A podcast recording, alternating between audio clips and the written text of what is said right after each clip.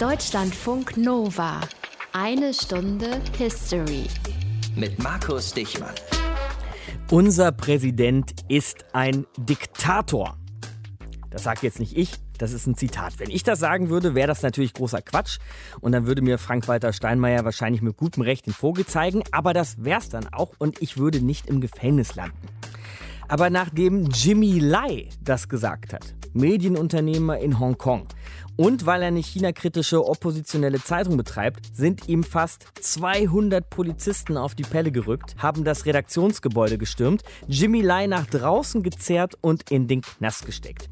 Und nicht nur ihn, sondern auch noch viele mehr.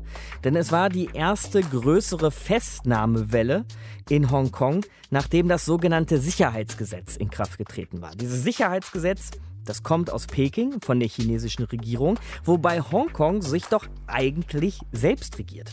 Nach dem berühmten Spruch ein Land, zwei Systeme. Wir wollen heute wissen, wo das alles herkommt und landen dabei im Jahr 1860, vor 160 Jahren bei der sogenannten Pekinger Konvention. Aus den prallgefüllten Schatzkammern der Menschheitsgeschichte euer Deutschlandfunk Nova-Historiker Dr. Matthias von Helfeld. Und eigentlich, Matthias, grüß dich. Sei gegrüßt. Müssen wir doch noch ein bisschen zurück. Ja, wie immer. Vor die Pekinger Konvention. Da braucht es was, um das zu erklären. Ein Wort, ein Begriff, eine Zeit, die einen ziemlich sagenumwobenen Namen hat. Ich kannte den Ausdruck schon lange, bevor ich wusste, worum es da überhaupt geht. Nämlich die sogenannten Opiumkriege. Genau. Was da, war da los? Ja, das ist eine sehr lange Geschichte, die müssen wir hier natürlich ein bisschen abkürzen. Mhm. Ich mache nur einen Satz ganz nach vorne oder vielleicht auch zwei. Nachgewiesen wird Opium seit 6000 vor Christus. Es wird als Heil- und Rauschdroge bezeichnet. In Europa kommt es 800 nach Christus. In einem Arzneibuch zum ersten Mal zur Erwähnung. Hildegard von Bingen empfahl den Saft einer ganz bestimmten Mohnblume ebenfalls. Er soll mhm. beruhigend und bei Schmerzen lindernd wirken. Man verabreichte Opium, wenn operiert werden musste oder schmerzhafte Eingriffe gemacht werden mussten. Mit einer opiathaltigen Tinktur wurden örtliche Betäubungen gemacht. Also es war vielfältig einsetzbar deswegen natürlich ein sehr hochwertiges und sehr begehrtes Handelsgut. Alle wollten dieses Zeug haben und deshalb wird es zum internationalen Zankapfel. So ist es. Und zwar äh, während der Kolonialzeit in China. Großbritannien, da ist ja eine große Kolonialmacht gewesen, hatte in China eine negative Handelsbilanz. Das heißt, vielleicht mal ganz kurz zusammengefasst, die kauften mehr in China ein, als sie nach China verkauften. Und das auszugleichen, ganz genau, kam es ihnen entgegen, dass die britische Krone 1857 Bengalen sozusagen übernommen hat. Zwar gab es offiziell einen bengalischen Präsidenten, aber eben unter britischer Herrschaft. 1876 wird Königin Victoria die Kaiserin von Indien. Und um die negative Handelsbilanz der Engländer ein wenig auszugleichen, exportierte Großbritannien Opium aus Bengalen nach China. Mhm. Und das Ergebnis war, in China gab es dann sehr viele Abhängige. Es gab natürlich infolgedessen soziale Probleme und auch infolgedessen ein größer werdender Widerstand gegen den Import von Opium nach China. Und Opium wurde deswegen immer öfter von chinesischen Behörden beschlagnahmt und die Briten lösten deswegen den ersten Opiumkrieg aus, der von 1839 bis 42 dauerte. Weil die Briten nicht wollten, dass die Chinesen ihnen ihren lukrativen Opiumhandel kaputt machen. Ne? Genau, der Anlass war nämlich ganz genau die Beschlagnahme von Opium durch chinesischen Behörden und dieses Opium gehörte einem britischen Händler.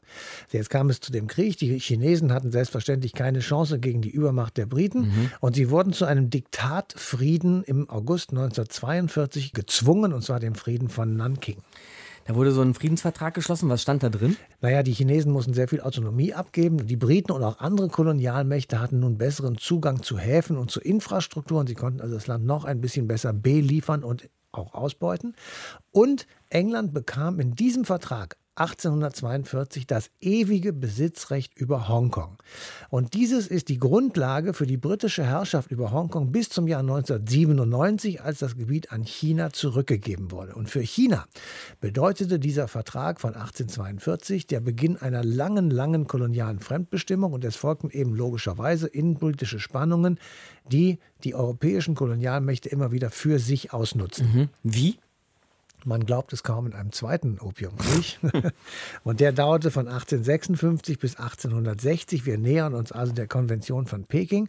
Dabei ging es weiterhin um Zugeständnisse der Chinesen an die Kolonialmächte. Und wieder hatten die Chinesen keine Chance gegen die Übermacht. Und nun durften europäische Christen offiziell missionieren. Der Opiumhandel wurde als Folge dieses Krieges legalisiert. Und dieser zweite Krieg wurde mit dem Vertrag von Tianjin, der weitreichende Handelsmöglichkeiten für die Kolonialmächte vorsah, sozusagen beendet aber dagegen, gegen diesen zweiten Vertrag, regte sich Widerstand. Da muss man jetzt allerdings spoilern, der führte auch nicht zu viel mehr chinesischem Erfolg. Die Chinesen haben zwar versucht, wieder zu kämpfen, aber sie hatten zum dritten Mal keine Chance. Und die Pekinger Konvention, die kam sozusagen zu diesen beiden anderen Verträgen hinzu. Und das bedeutete auf der einen Seite, die Russen bekamen die äußere Mandschurei. Russland, die waren noch gar nicht dabei. Die waren ne? eigentlich überhaupt nicht dabei, sie bekamen es trotzdem. und das Zweite, was beschlossen wurde, die Provinz Kowloon wird Hongkong zugeschlagen und damit gehörte auch diese Provinz den Briten. Und deshalb wurde Kowloon mit Hongkong 1997 auch an China zurückgegeben mit der Versicherung ein Land, zwei Systeme.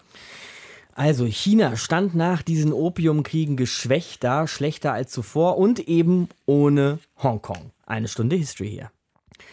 Hongkong gibt es schon ziemlich lange. Und schon lange wurde diese Ecke der Welt mit Zugang zum chinesischen Meer als Hafen verwendet. Aber britisch war Hongkong sicher nie. Bis ins 19. Jahrhundert und eben auch bis 1860 bis zur Pekinger Konvention. Was da ausgemacht wurde, erzählt uns jetzt Chrissy Mockenhaupt. Extra, extra! Opiumhandel auf neuem Höchststand. Lesen Sie jetzt, wie der Drogenschmuggel die Armut im Kaiserreich verschlimmert. Es sind die 1830er Jahre. Opium ist in China verboten, eigentlich. Doch der Konsum steigt seit Beginn des neuen Jahrhunderts massiv an. Einen großen Anteil daran haben die Briten. Die konnten den Luxusgütern, die sie bisher aus China bezogen haben, Tee, Porzellan und Seide, nicht viel entgegensetzen. Sie importierten also mehr, als sie exportierten. Das Opium, das in ihrer Kolonie in Indien angebaut wird, bietet ihnen jetzt die Chance, die Handelsbilanz zu ihren Gunsten aufzubessern. So geht der Schmuggel los und erreicht schnell die zehnfache Menge von der im Jahr 1800. Das sorgt nicht nur für viele Drogenabhängige, sondern bringt eine Inflation in Gang, die viele Bauern und Handwerker in die Armut treibt. Mitte der 1830er sieht sich Kaiser Daoguang zum Handeln gezwungen und stellt einen Sonderkommissar ein, der den Schmuggel in den Griff kriegen soll. Sonderkommissar Lin, was haben Sie zu berichten? Gutes, mein Kaiser. Wir haben in den letzten Wochen 20.000 Kisten indischen Opiums in unseren Häfen vernichtet und 350 ausländische Schmuggler verhaftet. Lin geht hart gegen die Schmuggler vor. Schmuggelware wird im Meer versenkt, Boote gehen in Flammen auf, Schmuggler werden verhaftet. So richtig in den Griff bekommt er die Lage trotzdem nicht. 1839 sendet er deshalb diesen Brief an die britische Königin Victoria. Wo bitte ist euer Gewissen? Angenommen, es kämen Ausländer nach England, um Opium zu verkaufen und die Menschen zum Konsum zu verführen. Das würdet ihr, ehrenhafte Königin, sicher tief verabscheuen. Wenn ihr solchen Schaden in eurem Land nicht zulasst, solltet ihr ihn doch wohl nicht auf andere Länder übertragen. Schon gar nicht auf China. Helfen tut das nicht. Die Briten schicken eine Armada aus Kriegsschiffen nach China und starten damit den ersten Opiumkrieg. China ist militärisch weit unterlegen und verliert. Drei Jahre nach Beginn des Krieges unterzeichnet China den Vertrag von Nanking. Es ist der erste der sogenannten ungleichen Verträge und macht China zu einer Art informeller Kolonie der westlichen Mächte. Der Vertrag verpflichtet die Chinesen unter anderem dazu, einige ihrer Häfen für ausländische Händler zu öffnen und Hongkong an die Briten abzutreten. Der Opiumhandel ist allerdings noch nicht erlaubt. Das passiert erst nach dem Zweiten Opiumkrieg. Dieser entzündet sich nach der Kontrolle eines Handelsschiffs im Oktober 1856. Sind Sie der Kapitän dieses Schiffs, der Arrow? Jawohl, Sir. Und Sie sind Brite? Indeed. Nicht selten fahren Schiffe chinesischer Kaufleute unter britischer Flagge, registriert in Hongkong mit einem britischen Scheinkapitän, um so Opium ins Land zu schmuggeln. Captain, gegen Ihr Schiff besteht der Verdacht auf Piraterie, Schmuggel und Opiumhandel. Sie und Ihre Besatzungsmitglieder werden im Namen des chinesischen Kaisers verhaftet. Für die Briten der Anlass, den zweiten Opiumkrieg zu starten. Gemeinsam mit den anderen westlichen Mächten kämpfen sie gegen China, das abermals unterlegen ist. Der nächste ungleiche Vertrag wird geschlossen. Darin wird nicht nur der Opiumhandel legalisiert, sondern auch die Öffnung weiterer chinesischer Häfen für Ausländer festgehalten. Außerdem soll es den Briten erlaubt sein, in Peking eine Botschaft aufzubauen. Mein Kaiser, die Briten haben einen Botschafter auf den Weg nach Peking geschickt. Mir ist egal, was in diesem Abkommen steht. Mir ist auch egal, dass ich es unterschrieben habe. Genug ist genug. Ich werde nicht weiter dabei zusehen, wie der Westen das glorreiche Kaiserreich China weiter unterdrückt. Das heißt? Sorgt dafür, dass dieser Botschafter Peking niemals erreicht. Versperrt ihm den Weg über den Fluss. Zur Not eröffnet ihr das Feuer. Es kommt zu einem Gefecht auf dem Fluss Haihe. Außerdem setzen die Chinesen britische Gesandte fest und foltern sie. Klar, dass die Briten das nicht so einfach auf sich sitzen lassen. Sie versammeln ihre Truppen in ihrer Kolonie Hongkong und holen sich Unterstützung von Frankreich, um die Festung Dagu einzunehmen. Von da aus geht es weiter nach Peking. Wir werden die ganze Stadt in Schutt und Asche legen, wenn es sein muss. Wir werden diesem Kaiser zeigen, wer hier das Sagen hat. Am 8. Oktober 1860 erreichen die ersten Truppen die Stadt. Zehn Tage später zerstören sie den neuen und dann den alten Sommerpalast des Kaisers in Peking. Der Kaiser ist zu diesem Zeitpunkt schon aus der Stadt geflohen und hat seinen Sohn Prinz Gong damit beauftragt, Frieden mit den Europäern auszuhandeln. Das macht er und ratifiziert wenige Tage nach der Zerstörung der Kaiserpaläste die Pekinger Konvention. Fortan haben Großbritannien, Frankreich, Russland und die USA das Recht, in Peking Botschaften zu eröffnen. Außerdem wird der Opiumhandel legalisiert. Die Pekinger Konvention, wie kam sie zustande? Was stand da überhaupt drin? Chrissy Mockenhaupt kannte die Geschichte. Was wir jetzt bisher noch nicht besprochen haben, Matthias, hier in einer Stunde History, wäre mal die Frage, wie die Hongkonger selbst eigentlich die Briten fanden. Also wie fanden die das, plötzlich von der Queen regiert zu werden? Wie war das Verhältnis zu England? Naja, also man kann vorsichtig sagen, es hätte durchaus besser sein können, aber die Briten waren eben halt die Besatzer oder die Kolonialherren und dagegen gab es natürlich immer wieder Unruhen, zum Beispiel 1925 äh, nach dem Massaker vom 30. Mai. Dort nämlich hatten britisch dominierte Polizeikräfte Demonstranten getötet, die gegen in Anführungsstrichen ausländische Imperialisten demonstriert hatten. Mhm. Das löste eine Massenbewegung gegen die Kolonialherren aus und einen 16 Monate dauernden Hongkong-Streik und dabei vereinigte sich die Nationalen Nationale Partei Chinas, die Kuomintang, mit der Kommunistischen Partei von China unter der Führung von Mao Zedong zu einer Einheitsfront. Also das Verhältnis der Hongkong-Chinesen zu Großbritannien war schlecht. Was geschah denn aber im Zweiten Weltkrieg mit Hongkong? Weil da waren die Briten natürlich enorm involviert. Da waren sie sehr involviert und der Pazifikraum auch. Und Hongkong wurde von Japan besetzt bis zur japanischen Kapitulation im August 1945. Und danach kam es zu einem Vertrauensbruch zwischen China und England. Denn England hatte 1943, also zwei Jahre vor dem Ende des Krieges, schon zugesagt, ihre Hoheit über die chinesischen Häfen aufzugeben. Aber 1945, zwei Jahre später, im Angesicht des drohenden Kalten Krieges, dachte der britische Premierminister Winston Churchill gar nicht daran, dieses Versprechen zu halten. Ganz im Gegenteil. Er schickte Flottengeschwader dorthin und stellte die britische Hoheit über Hongkong wieder her. Und damit waren dann alle Chinesen vereint in der Ablehnung dieses britischen Vorgehens. Und ich will mal ein Zitat vorlesen, das ich bei Wikipedia gefunden habe. Es stammt von Chiang Kai-shek, dem Gegenspieler von Mao Zedong. Und der sagt, das chinesische Volk und seine Regierung, egal ob Nationalisten oder Kommunisten, können niemals eine erzwungene Abmachung, welche die chinesische territoriale und administrative Integrität verletzt, akzeptieren. Klarer Ton 1945, eine Stunde History hier. Also nach dem Zweiten Weltkrieg waren die Würfel eigentlich nochmal neu gefallen in Sachen Hongkong. Denn eigentlich hatten die Briten Hongkong an China zurückgeben wollen, aber stattdessen kamen sie mit Kriegsschiffen angerollt und nahmen es wieder ein. An dem Punkt machen wir jetzt weiter mit Kai Strittmatter, der lange Korrespondent in China war. Grüße Sie. Grüß Gott. Jetzt müssen wir mal die Verhältnisse zwischen allen dreien klären, Herr Strittmatter. Briten, Chinesen und Hongkong. Fangen wir mal mit Chinesen und Briten an. Nach diesem Vertrauensverlust da zum Ende des Zweiten Weltkriegs. War da noch viel Liebe zu spüren?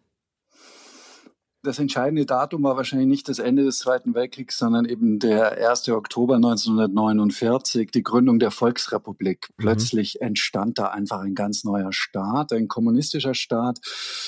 Und das war die Zeit, in der sehr schnell der Kalte Krieg ja dann beginnen sollte. Und mit einem Mal war es klar, dass Hongkong damals schon Frontstadt werden sollte. Und entwickelte sich ja offensichtlich auch ganz anders weiter als China-Hongkong. entwickelte sich völlig anders, äh, wurde vor allem, und das blieb es eigentlich bis in die jüngsten Jahre hinein, eine Stadt der Flüchtlinge auch. Ja. Also es war so eine Schutzburg, äh, wo Leute aus ganz China hinflohen, auch während der Jahre der Volksrepublik, äh, während dort äh, Repression herrschte, die Kulturrevolution, der große Sprung nach vorn. Da gab es immer wieder ja, Hungersnöte, immer wieder neue Wellen von Flüchtlingen, die die Stadt erreichten und die viel Talent mitbrachten, manchmal Know-how und vor allem direkt nach dem Zweiten Weltkrieg und bei der Gründung der Volksrepublik auch viel Kapital. Ja? Also viele der reichen Leute kamen nach Hongkong. Und das war so ein bisschen die erste Grundlage für das Wirtschaftswunder, das da auch dann stattfinden sollte. Sie sagen jetzt Wirtschaftswunder. Ich kenne Hongkong tatsächlich mein Leben lang ja auch nur als diesen großen Banken- und Finanzplatz und als wirtschaftliches Powerhouse, das es ja dann schon wirklich sehr lange ist. Also ist das eine Erfolgsgeschichte? Das ist eine sagenhafte Erfolgsgeschichte, vor allem da das der Stadt nicht unbedingt in die Wiege gelegt worden war. Ja, es war eben eine Flüchtlingsstadt und es sah in den ersten Jahren auch nach dem Krieg aus wie eine. Ja, und es gab Slums und es gab Armut, wahnsinnige Armut.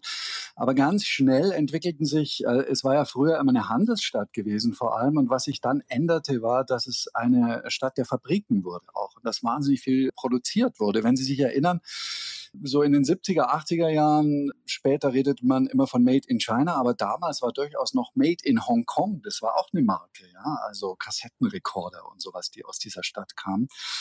Dann wurde es nach diesem Boom der Produktion auch äh, eine Finanzstadt und das ist dann das Hongkong, das wir in den letzten 20, 30, 40 Jahren so erlebt haben mit den vielen Wolkenkratzern und den großen Bankengebäuden da, ne, die man ja von jeder Postkarte kennt. Wie war denn aber das Verhältnis zu den Briten eigentlich in der ganzen Zeit?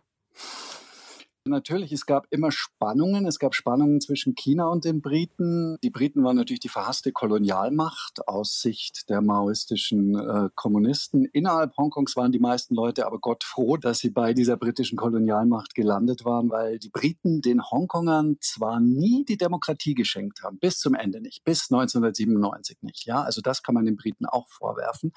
Aber es war immer eine Stadt mit rechtsstaatlichem System. Ja, es war immer ein Rechtsstaat und deshalb auch immer frei von Willkür. Und das ist ja fast der wichtigste Teil der Demokratie, fast noch wichtiger als Wahlen eigentlich, dass man ein Leben in relativer äh, Gleichheit vor dem Gesetz leben kann, frei von Willkür. Und das ist vor allem ganz große Vorbedingung für ein funktionierendes Wirtschaftsleben.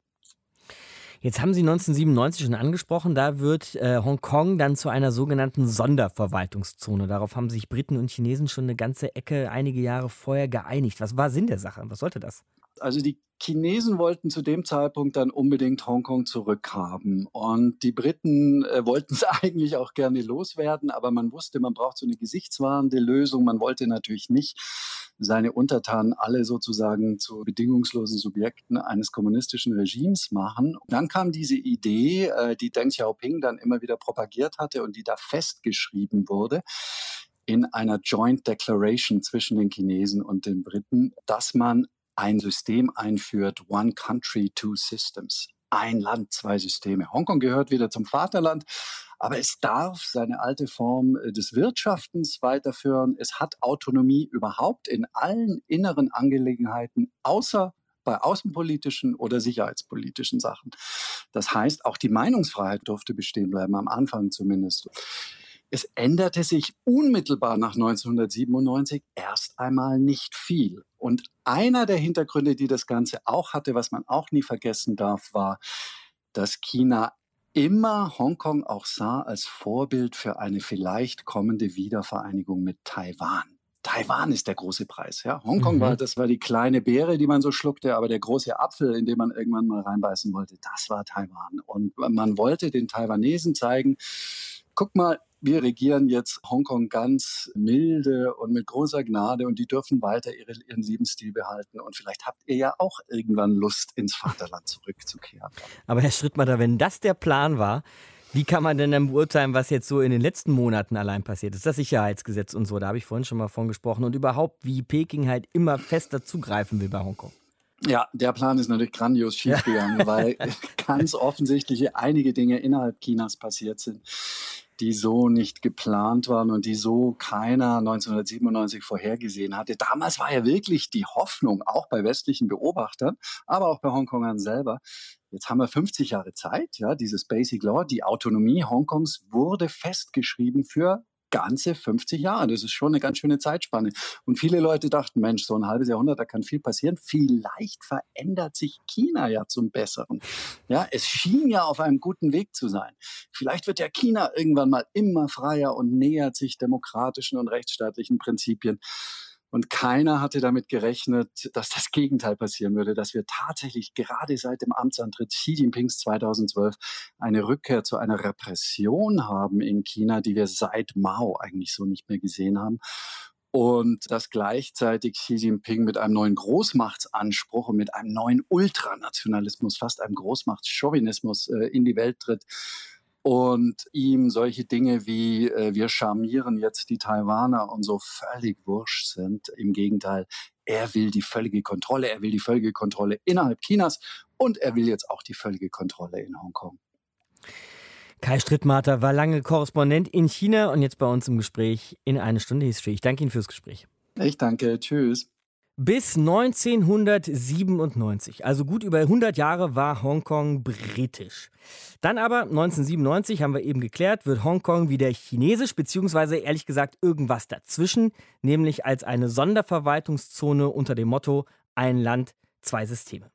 Und ein paar Jährchen später, Anfang der Nullerjahre, kommt Lu Yen Roloff als Studentin der Sinologie nach Hongkong und sie kann uns heute hier in einer Stunde History als Aktivistin und Autorin ein bisschen aus dieser Zeit erzählen. Hallo, Frau Roloff. Hallo. Wie fühlte sich das damals an? Hongkong, ein Land, zwei Systeme. Was waren so Ihre ersten Gedanken, als Sie damals angekommen sind? Also wenn man als äh, Deutsche nach Hongkong kommt, dann fällt einem erstmal die unheimliche Dichte auf, diese Großstadt, äh, dieses Treiben auf der Straße, die vielen Menschen und äh, eben, ja, dass es asiatisch ist. und wie viel, jetzt sagen Sie asiatisch, aber wie viel Festland-China kann man da in Hongkong spüren? Zu dem Zeitpunkt kannte ich Festlandchina noch nicht. Ich mhm. habe dann erst im Laufe meines Aufenthalts äh, die Unterschiede kennengelernt und vor allen Dingen erst später, als ich dann auch wirklich mal in Festlandchina längere Zeit verbracht habe. Und was sind diese Unterschiede? Naja, schon die politische Kultur äh, oder auch die Alltagskultur. Hongkong ist natürlich durch die Einbettung in die Welt äh, anders als Festlandchina zu dem Zeitpunkt sehr globalisiert schon gewesen. Das war auch der Grund, warum ich da hingefahren bin. Und ähm, Festlandchina war ja lange Zeit abgeschottet von der Welt und hatte dementsprechend einen ganz anderen Lebensstandard und eben eine durch die kommunistische Partei geprägte Kultur. Ich habe die Hongkonger damals als sehr weltoffen, weltläufig, modern kennengelernt und äh, immer gedacht, das sind so die besten Chinesen, die ich kenne. Vor allen Dingen, als ich dann festgestellt habe in Festlandchina, wie äh, Menschen dann, also wirklich so im Gespräch mit einer Ausländerin, ich war ja damals auch Journalistin, auch Angst hatten, über ihr Land zu sprechen. Und äh, diese Freiheit versus die, äh, ja, also dieses Leben in der Diktatur, äh, das äh, hat man sehr stark gemerkt dann. Und die Hongkonger, die Sie kennengelernt haben, mit denen Sie so gesprochen haben, hätten die sich jemals als Chinesen bezeichnet? Nee, die haben sich als Hongkonger bezeichnet. Das war auch ein Grund, was mich an Hongkong angezogen hatte, dass die sich eben nach dem Handover 1997 sehr stark mit ihrer eigenen Identität auseinandergesetzt haben. An der Uni, wo ich studiert habe, ging es eben auch genau darum, so was unterscheidet eigentlich die Hongkong Identity von den Chinesen und das äh, ganz klar eben Bekenntnis zur Pressefreiheit, ein Wunsch nach Demokratie oder mehr Öffnung, mehr Partizipation und eben ja einfach so der Blick auf die Welt. Kai Strittmater, der hat gerade hier bei uns in der Sendung die Idee formuliert, dass so Ende der 90er, dann auch noch Anfang der Nullerjahre, als Sie da waren, Frau Rohloff, dass da noch viele dachten, naja, vielleicht wird China eher so wie Hongkong und nicht Hongkong so wie China, so wie es vielleicht jetzt aktuell eher aussieht. Dachten Sie das auch? Ich habe die Chance gesehen, vor allen Dingen vor den Olympischen Spielen äh, 2008 ähm, hat China sich ja auch deutlich geöffnet, hat mehr Journalisten ins Land gelassen. Äh, da war ich ja dann auch da äh, vor Ort und also die Kontakte in China haben eben auch von dieser Öffnung berichtet. Das war auch die Zeit, als Social Media sich in China sehr stark ausgebreitet hat und dementsprechend auch viele neue Phänomene zu beobachten waren, die einen an den arabischen Frühling erinnert haben, so im Keim. Und man hat so gedacht, das ist jetzt eine Aufbruchsstimmung. Aber im Rückblick muss man sagen, das war illusorisch. China ist ja rein größentechnisch, rein machtpolitisch so viel größer und stärker als dieses winzige Hongkong, was ihm quasi an der Seite klebt. Ja, das war also eine Fehleinschätzung. Und dann vielleicht nochmal eine ganz andere Baustelle, Frau Rohloff, weil es gut in unsere Zeit passt. Sie haben damals nämlich den Ausbruch von SARS in Hongkong erlebt. Also ich sage jetzt mal sowas wie Proto-Corona, schon vor etwa 17 Jahren. Warum das jetzt äh, gut in unsere Zeit passt, dürfte wahrscheinlich allen sofort klar sein. Haben Sie häufiger vielleicht wieder an diese Jahre oder diese Zeit da in Hongkong denken müssen? Ja, das war natürlich die erste Assoziation, die ich hatte, als ich hier von dem Coronavirus gehört habe. Ich fühlte mich sehr erinnert an die Zeit. Äh, der Unterschied war, dass damals Hongkong das Epizentrum war und alle befürchteten, dass es eine Pandemie wird und wir jetzt diesmal wirklich eine Pandemie bekommen haben. Also eben auch einen weltweiten Vergleich, wie man damit umgehen kann. Mhm.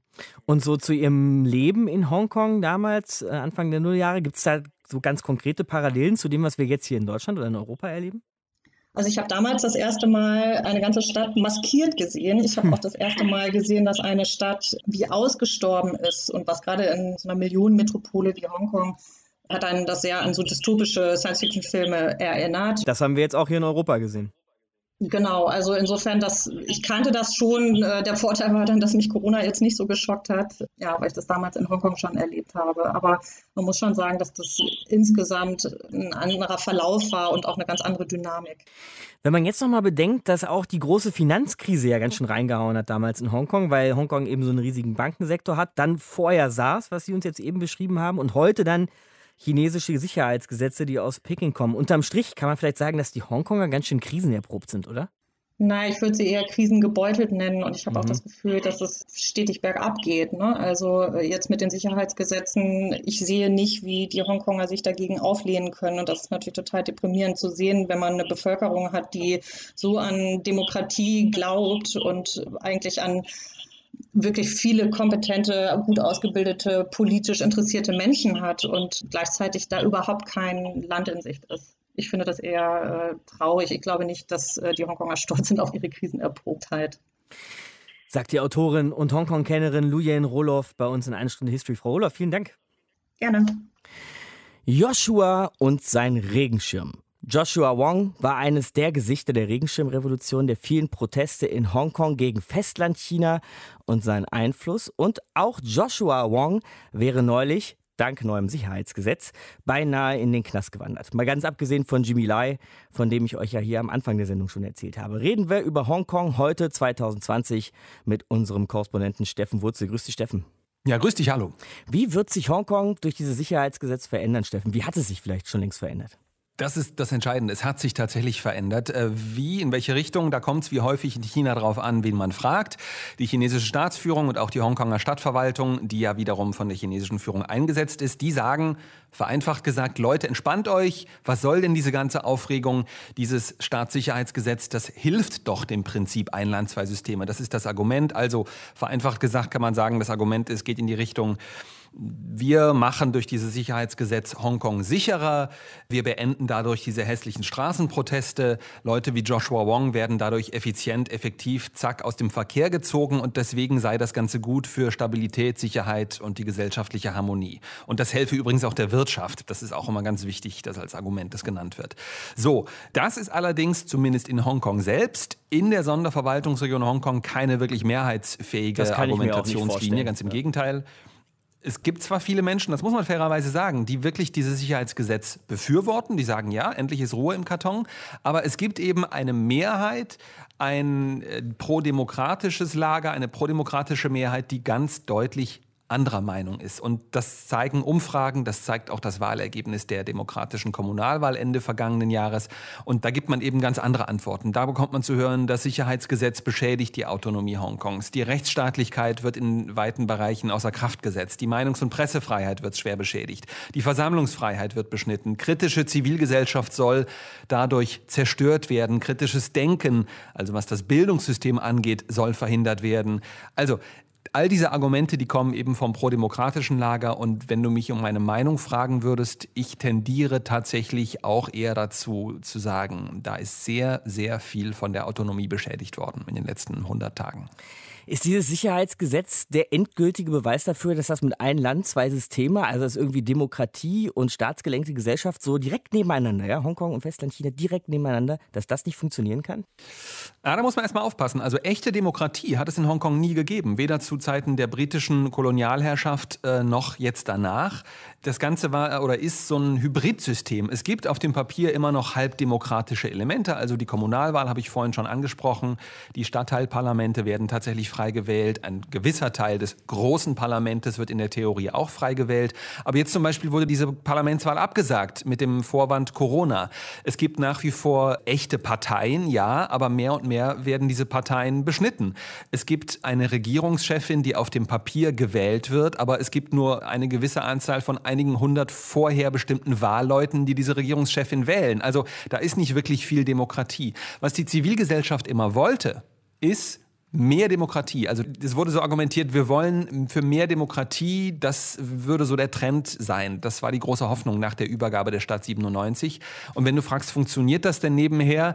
Ja, es hat tatsächlich fünf, sechs, sieben Jahre gut funktioniert, weil eben den Hongkongerinnen und Hongkongern auch gesagt wurde, ja, hier schwarz auf weiß geben wir euch, wir arbeiten daran, euch künftig noch mehr Demokratie zu geben. Aber spätestens seit Xi Jinping, der chinesische Staats- und Parteichef, an der Macht ist, 2013, wird dieser Trend eben kategorisch kategorisch umgekehrt oder ist seitdem kategorisch umgekehrt worden. Steffen, du bist ja jetzt aber nicht ausschließlich unser Korrespondent für Hongkong oder so, das hört man ja schon raus, sondern eben für China. Und da würde mich mal interessieren, weil du gerade mal das Wörtchen Zivilgesellschaft verwendet hast. Gibt es eigentlich sowas wie eine chinesische Zivilgesellschaft, die irgendwie sich Hongkong anschaut und sich wundert, was da passiert? Ah, mein Lieblingsthema, Zivilgesellschaft in China. Ganz interessant, weil das gibt es tatsächlich, behaupte ich, überhaupt nicht in dem Sinne, wie wir es in Europa zumindest kennen. Zivilgesellschaftliches Engagement wird in China, in Festlandchina immer vom Staat gesteuert. Da steht dann fast immer die kommunistische Partei oben drüber. Insofern keine wirkliche Zivilgesellschaft. Eindeutig kann man sagen, die Menschen in Festlandchina stehen mehrheitlich hinter dem harten Kurs der chinesischen Staatsführung, was Hongkong angeht. Wobei man das aus zwei Gründen mit Vorsicht genießen muss. Erstens, es gibt einfach in Festlandchina keine unabhängigen Umfragen. Das ist einfach verboten. Und zweitens sind die Menschen hier auch, muss man so knallhart sagen, medial absolut einseitig manipuliert, würde ich fast sagen, weil es auch keine freie Presse gibt, noch nie gab. 71 Jahre lang. In China bekommen die Menschen seit 71 Jahren lang oder 72 Jahren inzwischen geradeaus immer dieselbe staatlich vorgegebene Propaganda zu hören, zu lesen, zu gucken. Und das ist das Problem, dass dadurch ganz viele Menschen auch einfach nicht in der Lage sind oder nicht willens sind oder nicht wollen, die Perspektive zu wechseln und auf die Hongkonger Perspektive einzugehen. Jetzt haben wir heute in der Sendung schon mal den Gedanken gehört, dass aus chinesischer Perspektive Hongkong eigentlich nur so das erste Dominosteinchen ist, wenn es jetzt so ums, ich sag mal, wieder einverleiben geht. Nee, da schielt man vielleicht eigentlich sogar auf das Inselchen Taiwan. Ist da was dran? Also der Vergleich wird oft gemacht. Was man sagen kann, und das ist wirklich interessant, wenn man zum Beispiel äh, von taiwanischen Inseln, die zum Teil relativ nah am Festland von China liegen, wenn man da rüberfährt mit dem Schiff, mit der Fähre, was ich ein paar Mal gemacht habe, steht da in riesengroßen Lettern ein Land, zwei Systeme. Nach dem Vorbild Hongkongs wird das irgendwann auch in Taiwan. So Aha. nach dem Motto, hier alle, die jetzt aus Taiwan mit dem Schiff kommen, bekommen diese Propaganda in das großen Aufstelllettern auch mal aufs Brot geschmiert. Ja, es ist ziemlich platt, sagen wir mal so. Mhm. Und ich glaube, 1997, in den Jahren danach, als das mit Hongkong relativ hm, sang- und klanglos gut lief, waren in Taiwan viele Menschen der Meinung, ja, das könnte doch was werden. Wir haben ja gemeinsame Wurzeln, Taiwan und Festland China. Vielleicht einigen wir uns auf so ein System. Davon ist jetzt natürlich über oder fast überhaupt nichts mehr zu hören. Vor allem die jungen Menschen in Taiwan haben ja überhaupt nichts mehr mit Festlandchina, mit dem kommunistisch regierten Festlandchina zu tun, außer dass sie vielleicht chinesische Produkte konsumieren, außer dass es vielleicht viele Menschen gibt, die in Festlandchina arbeiten. Aber was den Spirit, was eben auch, Stichwort Zivilgesellschaft, die Gesellschaft angeht, ist das wirklich wie Tag und Nacht. Und deswegen gibt es diesen Konflikt, dass eben in Taiwan eigentlich niemand mehr bereit ist, nach dem Motto ein Land, zwei Systeme, sich auf so einen Deal mit der Staats- und Parteiführung in Peking einzulassen. Das ist jetzt die taiwanesische Sicht. Aber auf Sicht der äh, Staats- und Parteiführung ist es natürlich so, dass seit 72 Jahren eben auch schon es offizielle Politik der kommunistischen Führung ist, wir wollen, dass Taiwan Teil der Volksrepublik wird. Wobei man sagen muss, die kommunistische Führung in Peking sagt ja, Moment mal, Taiwan ist ja schon längst Teil der Volksrepublik. Das entspricht nicht der Wahrheit. Taiwan war noch nie Teil der Volksrepublik, aber das wird den Leuten hier in Festlandchina eben wieder, wieder und wieder so aufs Brot geschmiert und erzählt. Insofern kann man schon sagen, ja, die Nervosität, vor allem bei vielen jungen Menschen in Taiwan, die steigt, dass vielleicht auch militärisch oder durch psychologische Kriegsführung oder durch wirtschaftlichen Krieg Taiwan wirklich an den Rand gedrängt wird und das nächste in Anführungszeichen Opfer der chinesischen Führung wird. Sagt unser Korrespondent Steffen Wurzel bei uns in eine Stunde History. Steffen, danke dir. Sehr gerne. 2020 war ein wildes und hartes Jahr bisher für Hongkong. Und wir haben es eben unserem Korrespondenten Steffen auch anhören können, dass das nicht spurlos vorbeigegangen ist an der Stadt, aber auch nicht an uns hier in Europa und auch nicht an dem Rest der Welt. Denn Matthias, in Hongkong steht doch einiges auf dem Spiel, was uns auch mal wieder den Unterschied zu Festlandchina vor Augen führt. Ja, ich glaube auch unsere Aufregung ist so ein bisschen gerechtfertigt, wenn man eben die Gefahr, die da besteht für die Demokratie insgesamt sieht, dann würde ich wirklich sagen, unsere Aufregung, unser Interesse daran ist berechtigt. Mhm. Speziell in Großbritannien, denn die sind in gewisser Weise jedenfalls verantwortlich wichtig für Hongkong als ehemalige Kolonialmacht. Sie haben damals den Vertrag unterschrieben, ein Land, zwei Systeme. Und sie haben natürlich großes Interesse am Finanzplatz Hongkong. Ja, Finanzplatz Hongkong, da muss man aber auch sagen, dass nicht nur Barclays und HSBC Interesse haben, sondern auch Deutsche Bank und Commerzbank und so weiter und so fort. Ne? Absolut. Und zwar, weil Hongkong eben ein extrem wichtiger Finanzplatz in der ganzen Welt geworden ist. Hongkong kann China ausländisches und chinesisches Kapital im und exportieren. Ohne den Finanzplatz Hongkong könnte China nicht mehr, jedenfalls so ohne weiteres, auf Einkaufstour gehen und wegen Hongkong mit prall gefüllten Taschen irgendwelche Preise bezahlen, die eben Wettbewerber aus beispielsweise anderen Ländern nicht bezahlen können, weil sie astronomisch sind. Und andersrum, auch der Westen profitiert, denn von dort ist der chinesische Markt zu bedienen, ohne dass man die Mitarbeiter den nachteiligen Lebensbedingungen auf Festlandchina unterwerfen müsse. Das ist ganz wichtig. Mhm. Also, Hongkong war bisher jedenfalls das Beste von beiden Welten das Tor zur Welt aus der Sicht der Chinesen und das Tor nach China für die westlichen Firmen. Ja, jetzt wird es aber kompliziert, ne? weil man kann nur schwer die Hongkonger Demokratiebewegung gegen unsere finanziellen wirtschaftlichen Interessen irgendwie aufwiegen. Ja, das ist in der Tat eine schwere Frage und ist eben wie so oft die Entscheidung zwischen Kommerz und Moral. Wollen wir weiterhin ungehinderten Handel mit China und zwar in beiden Richtungen oder verteidigen wir die Menschenrechte und die Demokratie und verzichten dafür auf Umsatz? Also da kenne ich meine Antwort auf jeden Fall und ihr habt sicher auch eure eigene, genauso wie Matthias eben auch. Das war's für eine Stunde History heute. Es wird beim nächsten Mal hier bei uns locker flockig und auch etwas entspannter und auch poppiger. Ich weiß nicht, wann ich das letzte Mal locker flockig gesagt habe, denn es geht um die Geburtsstunde eines für mich nur so halb nachvollziehbaren Events, auch wenn das Ding, keine Frage, eine riesen Fangemeinde hat. 1955 wird entschieden, zum ersten Mal einen Grand Prix Eurovision de la Chanson auszutragen. Markus Dichmann ist mein Name, macht's gut. Ciao. Deutschlandfunk Nova. Eine Stunde History. Jeden Montag um 20 Uhr. Mehr auf deutschlandfunknova.de.